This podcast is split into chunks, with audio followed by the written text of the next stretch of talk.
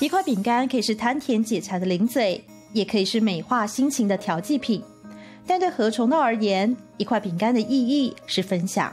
这个就是我我要做的东西。我想把我会的跟别人分享。我也是希望他们有机会去把这些东西跟他们所爱的人、所喜欢的人，也是分享这个东西。来自美国的何崇道，当初是拿到奖学金来台念书，并同时当志工。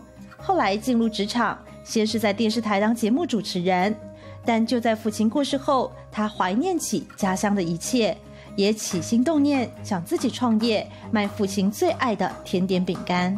对我来说，是可以把这些不同的成分就变成一个很好吃的东西，是好像变魔术一样。何从道不仅会变烘焙的魔术，还爱上了自己 DIY 做木工。当初随朋友在宜兰看见台湾传统食品安菇粿的模具，引发了他的兴趣与好奇。我就是看到这个安菇粿的的模型啊，然后我就觉得哇，很好玩啊！这个就是台湾早期的手工饼干，可以这样子说吧。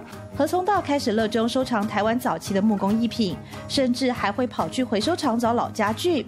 他认为这些木工上头都有着自己的故事以及美丽，而研究古早的手工艺品也深深影响他的烘焙创作。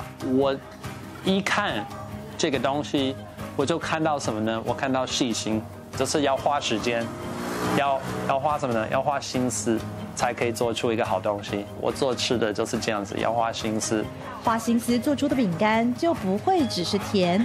何崇道希望吃下小小饼干的每一口，都能让人感受到他对台湾的浓郁情感。